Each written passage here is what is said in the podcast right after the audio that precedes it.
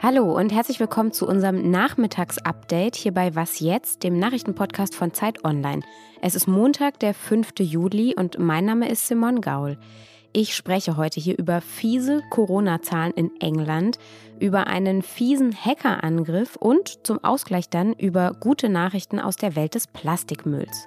Redaktionsschluss für dieses Update ist 16 Uhr.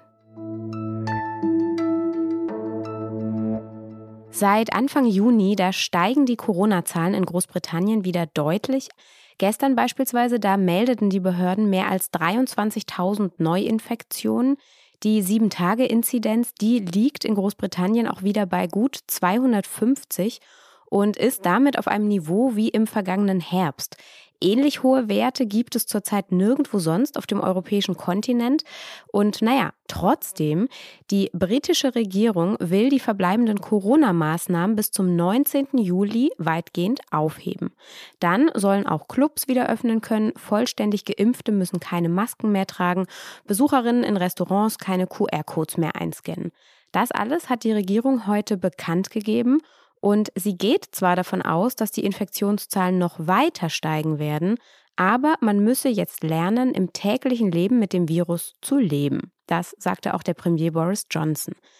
Ja, im täglichen Leben, da finden ja auch diverse Sportveranstaltungen statt zurzeit. Die Halbfinalspiele der Fußball-EM zum Beispiel und auch das Finale. Diese drei Spiele finden dann im Wembley Stadion in London statt und es dürfen mehr als 60.000 Zuschauerinnen und Zuschauer kommen und da drin jubeln und feiern. Kanzlerin Angela Merkel sieht diese Entscheidung ja bekanntermaßen etwas kritisch. Ähm, ich bin sorgenvoll und skeptisch, ob das gut ist und nicht ein bisschen viel. Naja, und der Optimismus der britischen Regierung, der stützt sich wohl auf den Effekt der Impfkampagne. Inzwischen sind nämlich 86 Prozent der Erwachsenen tatsächlich mindestens einmal geimpft. Und die Zahl der Einweisungen in Krankenhäuser, die steigt auch wirklich nicht im selben Ausmaß, wie die Neuinfektionen zunehmen.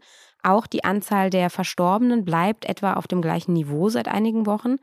Trotzdem warnen Wissenschaftlerinnen und Wissenschaftler davor, wenn man die Maßnahmen jetzt aussetzt, ist das eben eine Art Riesenexperiment und das könnte dazu führen, dass das Virus weiter mutiert und neue Varianten entstehen.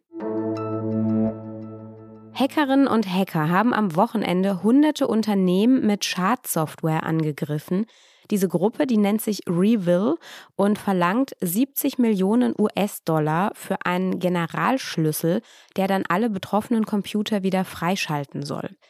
Die Hacker behaupten, ihre Software habe mehr als eine Million Computer weltweit infiziert.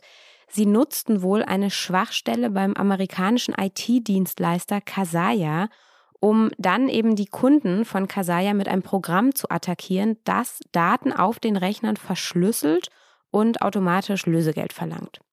Über mehrere Ecken ist zum Beispiel auch die schwedische Supermarktkette Coop getroffen und von den gut 800 Läden, die es gibt, waren am Wochenende zeitweise nur fünf geöffnet, weil die Kassensysteme nicht mehr funktionierten. Am Sonntag konnten dann einige Läden auf eine andere Bezahlmethode umstellen. Dann noch eine Meldung aus Afghanistan. Seit die NATO-Mitglieder dort ihre Truppen abziehen, haben die Taliban ja große Teile des Landes wieder einnehmen können. Und staatliche Medien berichteten jetzt heute, dass sich jetzt auch sechs Bezirke in der Provinz Badachstan im Nordosten des Landes wieder unter der Kontrolle der Taliban befinden. Und mehr als 1000 afghanische Soldaten sind deswegen in der Nacht über die Grenze nach Tadschikistan geflohen. Die afghanische Regierung sagte, sie habe diesen Angriff nicht erwartet und jetzt sei natürlich eine Gegenoffensive geplant. Amnesty International, die Menschenrechtsorganisation, hat Deutschland und die Schweiz dann auch heute dazu aufgerufen, Abschiebungen nach Afghanistan sofort auszusetzen. Nach Informationen von Amnesty International ist aber morgen am Dienstag schon wieder eine Sammelabschiebung aus Deutschland geplant. Die Organisation Reporter ohne Grenzen führt eine Liste mit Feinden der Pressefreiheit. Das sind Regierungschefinnen und Staatsoberhäupter, die die Pressefreiheit eben besonders drastisch unterdrücken. Und zum ersten Mal hat die Organisation da jetzt einen EU-Regierungschef mit draufgeschrieben, nämlich den ungarischen Ministerpräsidenten Viktor Orban. Mit Orban stehen auf dieser Liste inzwischen 37 Namen. Ebenfalls neu dazugekommen sind zum Beispiel der brasilianische Präsident Jair Bolsonaro, der saudi-arabische Kronprinz Mohammed bin Salman und die Hongkonger Regierungschefin Carrie Lam. Was noch? Und jetzt die versprochenen guten Nachrichten, heute mal aus der Welt des Plastikmülls. Forscherinnen und Forscher der Universität für Bodenkultur Wien wollten herausfinden, ob es nicht in der Natur Bakterien geben könnte, die Plastik effizient aufspalten. Vor einigen Jahren waren schon mal solche Bakterien auf einer japanischen Müllkippe entdeckt worden und die These des österreichischen Teams war jetzt, auch in der Natur kommen ja plastikähnliche Stoffe vor, zum Beispiel in der Schale von Äpfeln oder auch Tomaten. Also muss es auch Enzyme geben, die diese Stoffe aufspalten können.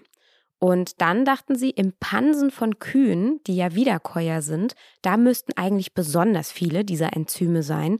Und tatsächlich fanden sie dann auch heraus, dass sich der Kunststoff PET, das sind diese Plastikflaschen zum Beispiel, der eigentlich sehr schwer abbaubar ist, dass der sich in einem Bad aus Pansenflüssigkeit in seine Bestandteile zersetzt. Die Hoffnung des Teams ist jetzt, dass es in Zukunft möglich sein könnte, mit der Pansenflüssigkeit von Kühen Kunststoffe auf eine umweltverträgliche Art und Weise aufzuspalten und sie so zu recyceln. Damit sind wir am Ende dieser Was jetzt Ausgabe. Das war es auch für heute von uns. Morgen früh begrüßt Sie dann mein Kollege Janis Karmesin. Er spricht über den Krieg im Norden Äthiopiens. Falls Sie uns schreiben wollen, dann wie immer wasjetzt.zeit.de. Ich sage danke fürs Zuhören und wünsche Ihnen einen schönen Abend. Tschüss.